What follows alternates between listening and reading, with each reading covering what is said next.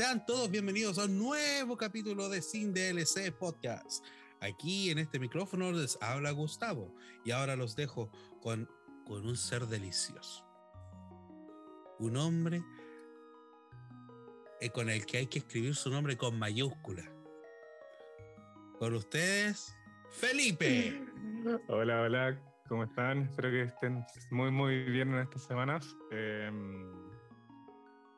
esta semana y las que vienen y todas las que, porque no sé por qué dije en plural. Muy bien, pero me gusta. Eh, para entendernos, sí, es como el que dice Truman Show, Good morning, and if I don't see you, good afternoon and good night. Um, es como lo mismo. Cuando sea que estén escuchando. Claro, cuando sea que estén escuchando eso. Buenos días, buenas noches y buenas tardes. Eh, pero eso. Eh, bienvenidos a. Um, ¿Qué capítulo este? ¿Tercero? Sí, tercero. Sí, eh, capítulo 3. Capítulo 3, eh, y el día de hoy vamos a tener una conversación, bueno, siguiendo con el tema de las experiencias que hemos tenido con, con la industria de videojuegos y como nosotros hemos ingresado. Eh, tenemos la, el gran tema, y yo creo que uno de los más importantes que hemos discutido de, y que dio básicamente nacimiento a este podcast. Eh, ¿Qué juego nos ha marcado más dentro de nuestra vida? Eh, como, no sé. ¿Tavo? Bueno, hay muchos juegos en la vida que a uno lo marcaron, ¿cachai? Muchos. Pero hay momentos en los que de repente eh, uno como, como gamer, hay momentos que de repente como que te llega un juego que es como, no, ya, ya, eh, hubo un antes y un después. Claro. De que jugué este juego o que rejugué este juego.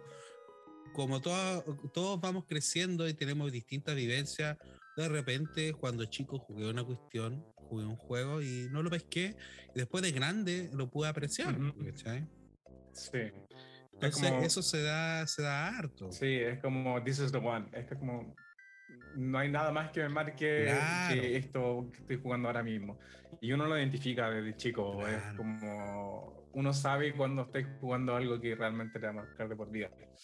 Y bueno, yo creo que todos, todo gamer pasa por lo mismo. Em, creo que no hay ninguna excepción. Eh, quizá la gente hoy en día que empieza a jugar, que puede que sea un poquito más diferente, pero por lo menos los, los de antaño como nosotros, que ya somos unos viejos culiados, eh, y empezamos como en la industria desde, desde el principio, desde que nació hasta la, la, evolución que ha tenido hoy en día. Eh, si bien no alcanzamos a jugar el punk cuando salió, eh, sí estuvo muy cerca de cuando empezamos la industria hasta el día de hoy.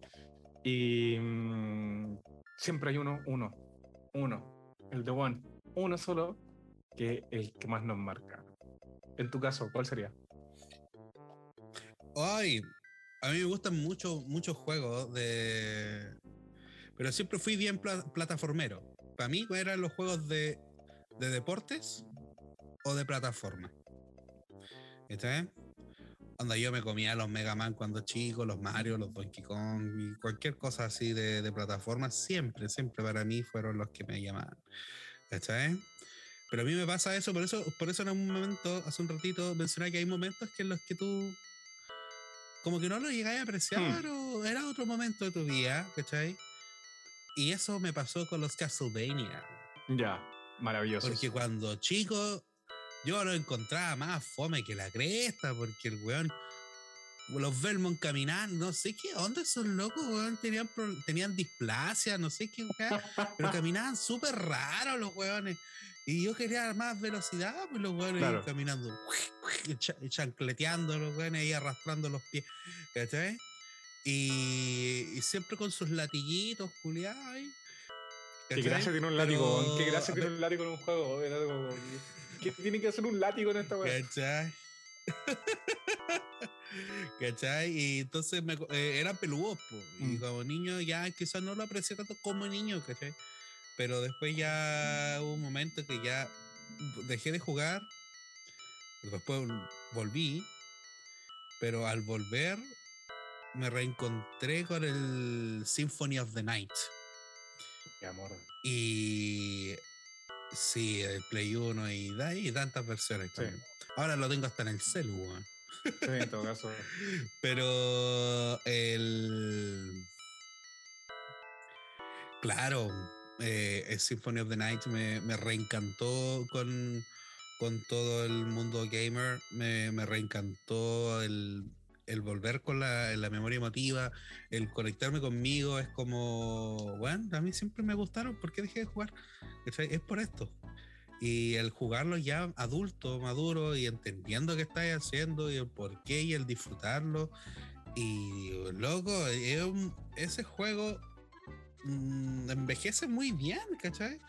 Porque tiene de todo y créeme, hasta hoy en día veo videos en YouTube de repente de cueas que yo no tenía idea que se podían hacer y el juego lo da vuelta mil veces y de repente sale un hechizo, weón, que yo no tenía idea que existía. es cuático ese y siempre hay alguna forma. ¿eh? Sí. Es cuático, aparte yo toda la vida siempre fui metalero, siempre escuché metal. Entonces los monstruos, siempre me gustó el cine de horror, entonces se me juntó mucho. Drácula siempre me ha gustado la, la, la historia, todo lo del romanticismo que está entre medio. Y aquí también lo podemos vivir porque en particular el Symphony of the Night trata del hijo de Drácula. ¿Cachai? Entonces, todos los otros juegos son como, ah, ya los compadres que ya los casos vampiros, ya hay que meterse al Drácula porque el weón es malo. ¿Cachai? Pero aquí no, aquí tú entendís que Drácula tuvo un hijo con una con una mujer humana, ¿cachai? Y que, el, que el hijo se llama Alucard, que por si no se habían dado cuenta, Alucard es Drácula al revés. hay, gente que no se da cuenta. No, yo, vine yo me enteré de esa muy tarde. muy tarde en mi vida. Dije, como que de hecho, creo que fuiste incluso tú el que me dijo la valle y fue como, ¿ah? Ajá, ese ajá moment que tenemos de repente muy así, durante, que tenéis como una vez al año, una vez así, como que, concha tu madre, ahora todo tiene sentido. Sí, pues, ¿cachai? Entonces, claro, pues tenéis todo, ya, ya, ya es el momento para mí que incluso yo ya había hasta jugado cosas después más grandes cuando era niño. Eh, esto lo reencontré con él cuando ya adulto. ¿A qué edad tenías más o menos cuando empezaste a jugar el, o sea, cuando volviste a reencantarte o te, realmente así como que pescaste el Super of ¿Te acordás? A los de haber tenido 28, ya. 29 años. ¿Y cuánto tenía ahora? ¿Cachai? Estoy por cumplir 35. Ya, unos 5 años atrás más o menos. Claro, sí, sí me costó, sí, sí volví después, sí. Tuve perdido como unos 7 años, 7, 8 años. Años de ya adulto joven, ya, ya con... Mira, cuando deciste yo me perdí todo lo que fue el Play 3 y el Play 4, todo ese tipo de... casi toda esa generación que tengo. Entonces, claro, pues, eh, yo ya había terminado, por ejemplo, hasta el Resident Evil 4 en su momento, ya tenía ideas de historia, Resident Evil 2, ya tenía juegos en mi cuerpo de que ya soy narrativa, claro. show. No, no, tanto como lo, que era el Play 1, el Play, o sea, el, Super Nintendo, pero el Symphony of the Night ya ahí lo sentí como ya una historia ya distinta, con más, con más trasfondo. Y ahí yo creo que debe haber sido la edad en la que ya disfruté más. No quiere decir que todo el mundo eh, a esta edad, así, ya, ya cerca de los 30 aprecia los juegos, no. Pero en mi caso fue así, eh, o sea, igual lo disfrutaba y lo apreciaba de tal manera, pero en mi caso particular, el disfrutarlo así como lo hago hoy en día, fue a partir de ese reencuentro con el Castlevania Symphony of the Night, en el que ya me fijé de otras cosas que que, que todo, que, existe una historia, que hay gente que trabaja detrás, que la música es muy importante, que y que el trabajo de esto, que lo otro, que, eh, que el, no, eh, eh, ahí fue como que lo aprecié mucho más. Claro. Y ahí me di cuenta de que... Y la weá no es simplemente un juego por entretener, sino que es contenido, contenido, es una cuestión de que está hecho con, con cariño detrás, hay una historia enorme, un, diálogo, hay cosas que cuando uno chico, sobre todo si no sabía inglés, en esa época, como que no apreciaba y esas cosas. Pues. Claro, pues cuando uno chico es como ya, ya, el Mega Man es robot y mata robot. Claro. Y listo. Vas a a la- a. Eh, y- Claro, ¿cachai? Entonces, ya, ya más de adulto, como que ya le tomé más el peso y ahí me puse a probar otras cosas. Por lo mismo me dio por jugar eh, el Metroid, pues, porque Metroid igual no tuve tanta cercanía con Metroid cuando niño. Siempre, ¿cachai? Porque yo veía la portada y veía el. horror. Veía el. no, no, veía el otro al Ridley. ¿Ya? Veía eh, la, la de Super Metroid. La Sí, portada pues de salía Super horrible. Metroid. Y veía. ¡Ay! Ya, y lo veía el Julio y como que no me daban ganas. No, no, no me llamaba la atención. Nunca tuve la cercanía a Metroid, ¿cachai? Ujú. como, como buen occidental. Como buen occidental, exactamente. Pero ya después que terminé el Symphony of the Night, caché que existía un mundillo que, que se llamaba los Metroidvania. Ujú. Un mundillo, un mundillo bastante como- grande. Sí, Pero po, súper nicho. como Es grande, pero es nicho. Sí, como yo. Pero es grande, sí, tal cual. Es grande, pero nicho. ¿Viste? Es un gran, es un gran nicho. Ajá. Sí. Porque, y ahí fue como, puta, me gustó el Symphony of the Night. Juguemos Super Metroid. Y ahí agarré, oh, y ahí qué loco, pues. Y ahí me gustó más porque, como te decía, me gusta el horror y todo. Metroid tiene harta cuestión de eso del, del de uno de, eh, de horror, bueno, aunque suene burdo espacial, Claro. ese, ese horror de que de lo des- Lo desconocido, mm. como que, que de lo que generaba Alien, que tú no sabís qué va, va a pasar. Claro. ¿cachai? Tú no sabís qué hay en el otro lado de la de la, de la Sí, otra po. sala. Y no sabéis por qué no, porque va a haber un perro, va a haber un De hecho, asesino. eso. Sino es que no sabéis qué tipo de sí, criatura pues, de va a hecho, salir. bueno, está yendo así una tangente más o menos, pero si te acordáis, los primeros Resident Evil, que son el, el 1, el 2, tú cuando abrías una puerta de una habitación a otra, no te mostraba ni podías ver la otra habitación. Tú solamente veías la carga que se ve, la carga de la otra habitación, que era la puerta abriéndose. La puerta, la puerta. Y lo que te tocaba al otro lado. Claro. Concha, hermano, tan, tan cagado de miedo de que te fuera a salirte un zombie, weón, o una araña culiada que te cayera del, del, del techo. Era así como. Ese era, un, era un impacto. No, Ahora es como que. me- como que todos lo veis venir. Eh, es tan. El horror y el terror que hay hoy en día es como. En los videojuegos, por lo menos. Es como tan previsible. En todo es predecible el horror, pues. El abuso de los screamers y todo y es cuático. Así que no, bacán. No, ese es un Entonces- buen punto. Es muy buen punto. Es un buen punto porque, por ejemplo, eh, las limitaciones de, la- de las mismas consolas, los locos tenían que hacer algo y, y- y por cuál les salió, pues en volar los weones no. Les salía mejor hacer la cinemática a la puerta que en vez de meter toda la cuestión del weón entrando a la puerta. Pero les, pero les salió po. tétrico. Eh, le- lo, lo ocuparon Es como como, la- un. Como un, ¿Cómo se llama esto? Como un driver, como algo más que, que te genera tensión al momento de seguir jugando. El mejor ejemplo de eso es la niebla de Sí. Silent Hill. Exactamente. Bueno, y volviendo a los Metroidvania, ahí sí, pues ahí que loco con, con Metroid.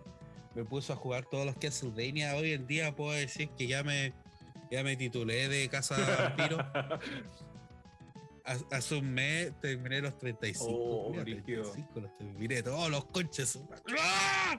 Me faltaba el Circle of the Moon y lo terminé como hace un mes. Ese es el que está Sí, en. fue maravilloso. No, ¿cuál Ah. es ese? Eh, ese. el de DS, sí, porque. Bueno, la versión Game Boy avanzada. Pero sí. sí, la, La misma misma wea al final. Sí, porque salió la, la colección, po, ¿cachai? Así que sí, contento. Me, Bacán. titulé al fin. Bacán. ¿Y lo jugaste Entonces- emulado o lo jugaste.? No tengo, me compré la, la colección de. y la jugué en el Ah, Xbox. vale, buena. Ya, bacán. Ya, y bueno, nada, pues. eh, de ahí, y hay un, todo un, como decías tú, pues, un mundo muy grande y distintos tipos de nuevas innovaciones. Y me encantan mucho a mí los Metroidvania porque los programadores son muy indie y son de gente con, con mucha nostalgia y les gusta hacer ese tipo de Mm. historias en las que Y ese tipo de jugabilidades, porque puedes tener mil y un tipo de jugabilidades o distintas habilidades, poderes, hechizos, esa cuestión de subirte la estadística Mm. y cuestiones así, media RPG. Eso lo empezaron a aplicar en el, el- y se junta. Eso lo empezaron a aplicar en el Symphony of the Night, si no mal recuerdo, cuando, con el tema de los, stats, Claro, de, los, de los stats. Claro, porque por ejemplo, no sé, pues estoy llevando una cuestión que me da más Claro. suerte, otro que una espada que me, que me da más poder, pero también me hace más, más la defensa Claro. me baja. Y así, pues, Y ¿cachai? empezaron a agregarlo el, Entonces, el di- rol a, los a los juegos de Metroid. Claro, pues, ¿cachai? Entonces, hoy en día hay muchos ejemplos muy lindos de lo que es los Metroidvania. Y nada, pues ese, ese, ese, es mi- ese es mi bola, Ese, ese es tu marca. Eso es lo que me gusta. Bacán. Claro, ese, ese, ese es mi, mi hoyito directo así a la ratonera. claro. Mi hoyito en la pared. Ese es mi Ahí es donde pared. desaparecer del mundo, así como que nunca más me vuelvan a, a hablar, weón, porque aquí yo no paro de jugar hasta que termino esta weá. Claro, po. adiós, me voy a salvar a la Claro. princesa. Voy a ir a matar a Drácula. Oye, cuéntame tú, pues, y... Eh, el, el mío, How about eh, en mi caso, puta, fue. Bueno, tú cachai, yo he jugado casi de todo. De juego, juego casi de todo. Eh, excepto lo único que no juego son como muchos los de pelea. Y los de fútbol o deporte, en realidad como que no me llaman la atención en absoluto. Em, pero encontré mi nicho y hoy día, hoy en día lamentablemente ese nicho está muy, muy, muy, muy, muy, muy dejado de lado. Que son los juegos de sigilo, sigilo y, y entre comillas, sigilo acción. Em, Ah, yo, yo te iba a decir que, que- que- Sudoku. Sudoku, no. De hecho, peor, pues, weón, soy pésimo en las matemáticas. Con suerte sé cuáles son los números primos, pues, weón. ¿Cuáles No son? acuerdo. ¿Cuáles son? no me guste, weón. Bueno, la weá es que. Eh, volver. Cuente, juego de sigilo. po. por ejemplo, bueno, el, el ejemplo más grande que te puedo dar, que es mi juego favorito, que es el Metal Gear. El Metal Gear yo lo conocí el juego el, el año 1998, que es el año que salió. Eh, me acuerdo que me regalaron el Play y venía con un demo. Y en ese demo, que ni siquiera era el mío, porque me lo, me lo, me- se lo cambió un amigo, dijeron, yo tengo un demo, ah, bacán, yo también tengo otro demo, cambiemos, porque lo, bueno, habíamos jugado los juegos mil veces. Y dije yo, puta, yo tengo un demo, cambiémoslo, ya bacán, para jugar otras cosas, po. Esos es, eh, eran esos discos demos de PlayStation, lo- ¿no? Eh, Que eran Sí, como que cuatro. venían como No, no, no, No, venían- cuántos discos No, en no, total pero eran. lo- lo- sí, los demos venían por volúmenes, pero eran como... Yo, yo alcancé a llegar hasta el 4, no sé cuántos realmente salieron. Em, Ya. jugué los 4. Tengo que admitir que jugué los 4, por lo menos los que yo conocía. 1, 2, 3 y 4. Y no me acuerdo en qué volumen era. Pero venía un demo de- del Metal Gear y venía un demo del Parrapa de Rapper. Igual. Son los que dos más... Yo, te- yo, te- yo también Es esa muy wea, bueno. yo tuve. Y bueno, la cuestión es que el- jugué el demo y honestamente no entendía ni pico qué weá estaba sucediendo. Pero el hecho de que. Pero una, que era hermoso. Dos, la música me llamó mucho la atención. Y tres, el- la metodología del juego que tenía que era de que realmente no te podían pillar. Si te pillaban prácticamente estaba ahí recagadísimo. Y era un, bueno, eran como una sola escena que era escapar del, o sea, cuando la, la llegada del, del juego, cuando del Metal Gear 1, que entráis por el agüita, salís, ¿cierto? Y estáis con una cuestión, El agüita, sí, y el agüita. están los containers y después tenéis que entrar, el objetivo es pasar al, al ascensor.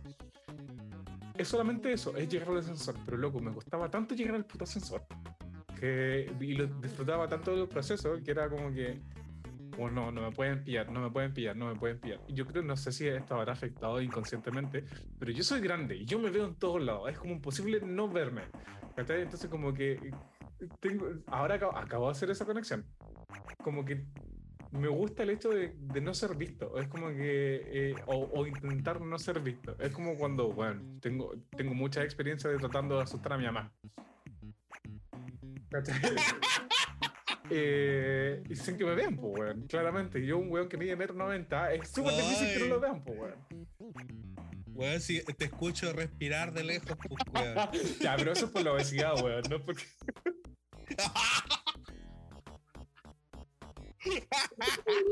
Mira el suelo. Ya, ya, ya. Eh, no, pero bueno, el tema es que efectivamente, no sé, algo, es, ese conjunto y esa mezcla de cosas, algo gatilló en mi cerebro que fue como, esto es lo tuyo. Y bueno, lo jugué esa vez y después no lo volví a jugar hasta el 90. Bueno, ese fue el demo. Fue el, el demo no salió en 98, ahora que me acuerdo. Porque yo en el 98 lo, me lo regalaron. Em, en 98 99 me lo regalaron.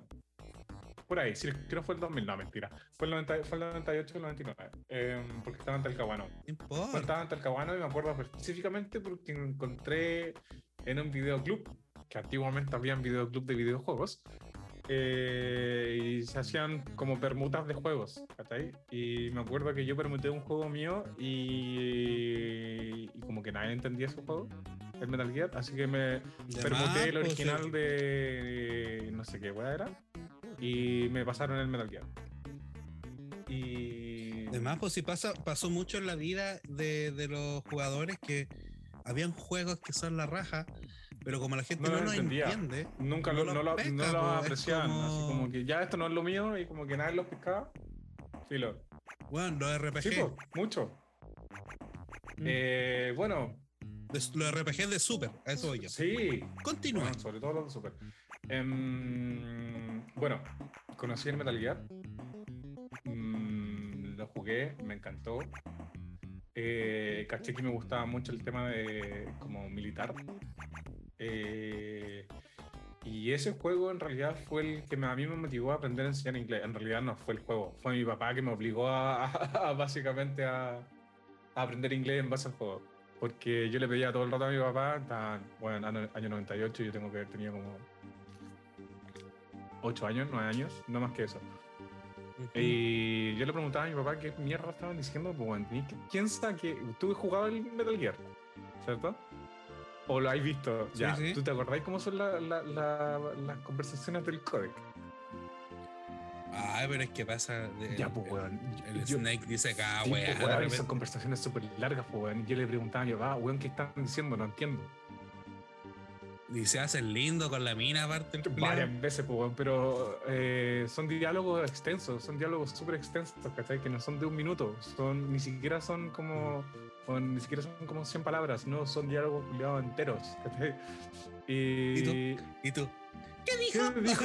Exactamente, ¿qué dijo ahí? Entonces mi papá un día, pues, me habrá ayudado las primeras cuatro veces que le, que le pedí ayuda, ¿cachai? Y con las pocas veces que me ayudó me interesó caleta, así como, esto es como, me imaginé al tiro una película de James Bond. ¿cachai? Fue como, Sí. ay, a mí me encantaban las películas de James Bond, pero por el mismo hecho de que también eran como de espía sigilo. Y em, en base a eso, em, mi papá me dijo, toma, tenía un, un diccionario, aprende inglés. Eh, y así Ya está chato ya el eh, hombre. po, weón, estaba chatísimo. Si yo cada vez, cada vez que weón tenía. Mi papá es marino, fue marino. Eh, las pocas veces que tenía libre, weón, yo estaba todo el día weando los. ¿Qué hice acá? ¿Qué hice acá? ¿Qué hice acá? Claro, estaba chato, pues. Así que, nada, po, aprendí inglés gracias al Metal Gear y con un diccionario en mano. De- con diccionario en mano saqué todos los diálogos. Un diccionario. Con diccionario. Con un diccionario. Tenía, ahí- tenía un diccionario en mano. Tenemos cinco años y hacemos bromas muy chicas, muy de pendejo. Eh, pero sí. em, pero ese, pues, esa fue mi introducción al Metal Gear y. y Yo supe- siempre me supe que me gustaba mucho y. Pero lo dejé ahí. Como que lo terminé, ya supe la historia, bacán. Pero nunca lo consideré mi juego favorito. Porque había muchos juegos por jugar, ¿cachai? Sobre todo porque después empecé a a, a conocer la- los Final Fantasy, los, los juegos de rol en general. Mm. Em, mi disputa siempre está entre los Final Fantasy y el Metal Gear, entre mis juegos favoritos. Eh, pero el Metal Gear es el que me marcó, lejos. Y, mm, Bueno, eh, después de que jugué varios Final Fantasy, eh, ya grande, volví a jugar el Metal Gear 1 cuando anunciaron el Metal Gear 2 para Play 2. Si no me recuerdo, sí. Y fue como, tengo que volver a jugar esto. Y yo ya tenía como 14, 15 años, me acuerdo. Eh, estaba en primero medio. Y volví a jugarlo. Desempolvé mi Play 1. Lo mandé a arreglar porque tenía el lector malo. Y, saqué el disco antiguo que tenía y volví a jugar el Play- el- la, la versión del Metal Gear en el Play 1. Y, mm, y no, ahí fue que me reencanté de nuevo con el Metal Gear. eh, entendí todo. Eh, y no, co- como que todo me hizo, me, me- me volvió a traer ese placer de mierda de, de tratar de que no me pillaran. Em, y tratar de hacerlo lo mejor posible. onda, si podía pasar los mapas completos sin que nadie me pillara, era así como lo mejor. ¿Cachai? Entonces era como.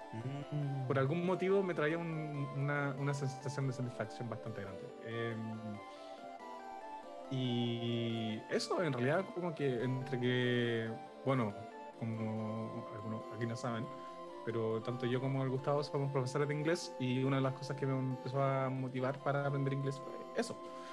Y estudié inglés básicamente porque me gustó el inglés por el tema del Metal Gear. No. Exactamente. De hecho, mi tatuaje que tengo en el brazo eh, tiene mucho que ver con el Metal Gear. Hay mucha simbología del Metal Gear. Em, que es una manga completa. Entonces, eh, sí. Eh, de- definitivamente fue, de hecho, con el tatuaje, cuando me lo hice, fue como necesito algo que me- a mí me haya marcado lo suficiente como para yo querer tatuármelo en el cuerpo. Y lo primero que se me vino a la mente fue el Metal Gear. El Metal Gear, que fue la calavera con la serpiente y que están las dos cosas de la referencia a Big Boss y Snake. Em, Mira, oye, pero de, de- ¿cuán- ¿cuánto se devoró el, el tatuador en, en- en el brazo tuyo, weón? eh, puta. Fueron en solamente la, la parte de la serpiente y la calavera fueron como cuatro horas. Fueron entre tres horas y media, tres horas, tres horas y media más o menos, así como tatuando todo el rato. Pero la sesión fue como de cuatro horas. El loco quedó con tendinitis después de tatuarte el brazo. Cualquier rato estuvo el.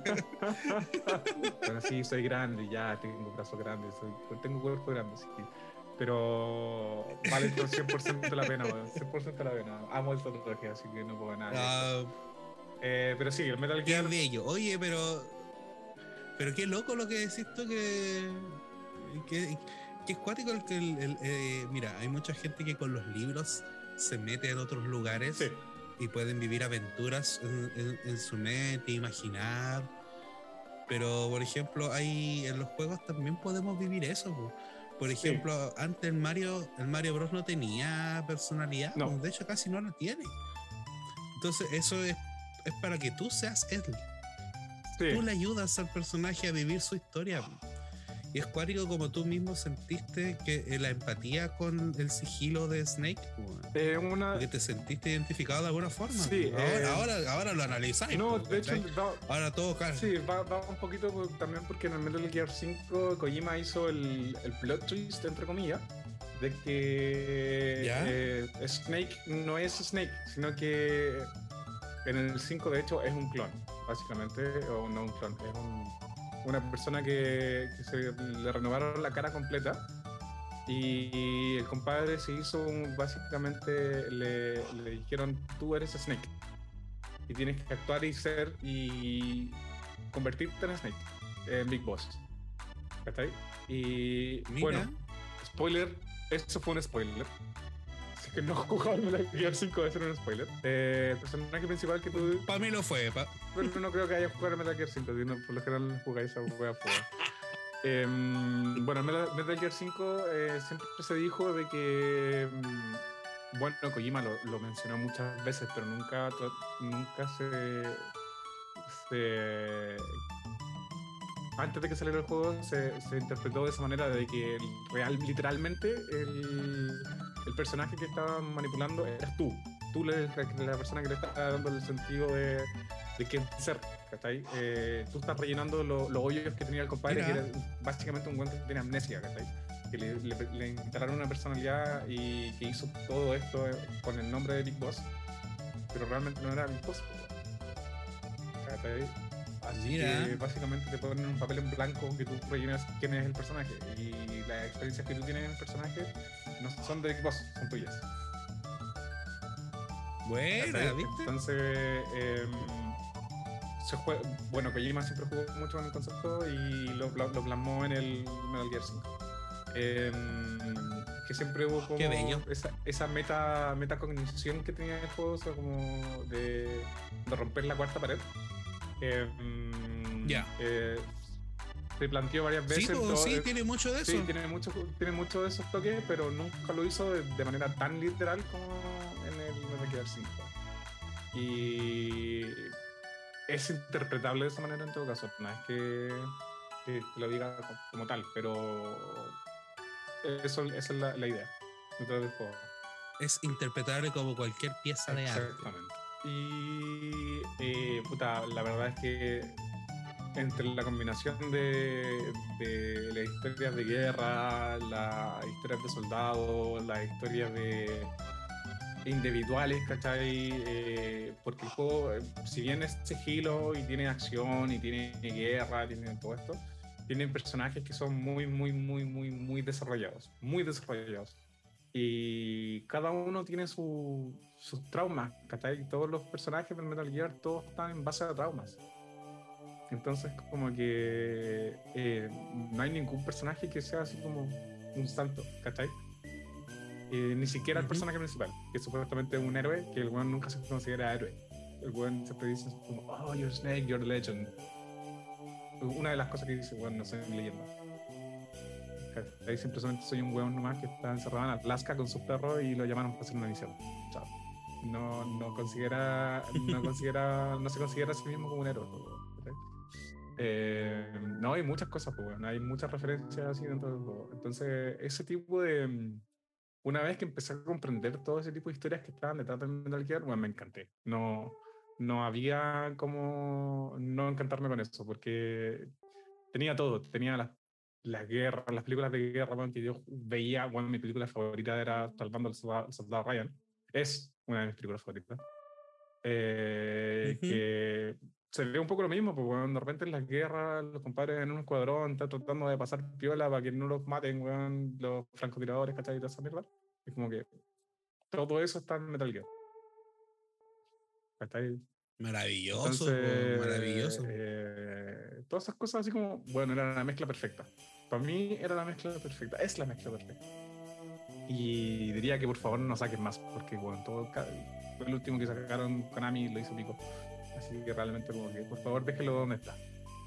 Déjenlo morir tranquilo. No, sí. Si hay algo en común de lo que estábamos conversando, eh, es Konami. Sí, De hecho, los dos juegos son de Konami. Por eso te digo, pues, y refleja mucho lo que fue Konami. sí, Hoy en día solo están preocupados de hacer pachinko y sacar plata de lo que fue. Konami. Sacar, sacar colecciones de todo. De hecho, el gran propulsor de lo que fue el Castlevania Symphony of the Night, Igarashi, mm, no está, no, po. no está en Konami. Kojima Kojima no está en Konami. ¿Cachai? Entonces, están viviendo de, de lo que fue Konami Ujú. Y, y los pachincos. Sí, pues, Que son las y- y maquinitas. Lo último, los NFTs que tratan de vender, weón, bueno, que vendieron, de hecho, con, la, con el aniversario de Castlevania, po. Acá. Ah, los viejos, weón. ¡Ah! ¡No! ¡Sí, Sí, DLC, no, no quiero más! No, y los NFT malditos también. Pero- No, no, chao. Bueno, los que no saben lo, lo que son los NFT son básicamente eh, son supuestamente fotos o cosas artísticas, no necesariamente no está, no está limitado a eso, pero son cosas donde que tú puedes tener propiedad de lo que sea. Por ejemplo, si una foto es un póster, tú lo compras y obtienes propiedad de eso. Tú eres el dueño de esa foto y nadie más puede tener esa foto a menos que tú la vendas. Y eso No, son a como, través por de ejemplo- criptomonedas, básicamente. Eh, y- pero eh, Mm. es un, un producto digital, no es un producto físico. Y esa es una de las cosas que lamentablemente eh, la industria de los videojuegos se está aprovechando con el tema de los NFT. Pero eso, No, es cuático. Sí, horrible. Es cuático el tema. hay un- si alguien quiere discutir los temas de. NFT, lo- en algún momento lo vamos a discutir en profundidad. Pero es complicado. Es súper complicado el tema de la NFT. Pero sí, no, una mierda. Pero ¿sabéis qué no sería una mierda? Y sería bacán.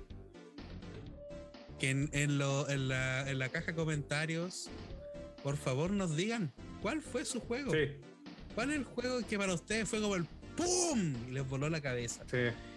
Está bien, uno tiene su juego favorito, le tiene mucho cariño a los juegos de repente cuando eran chicos, ¿cachai? Pero ahí es siempre hay un juego que te pilló en el momento de tu vida Mm. que ahí fue distinto. Fue Sí, distinto. que uno le, todo te calza. ahí, er- er- claro, pues, ahí. every- everything fits. Sí. Tal cual. Everything fits. Chicken. ¿Cachai?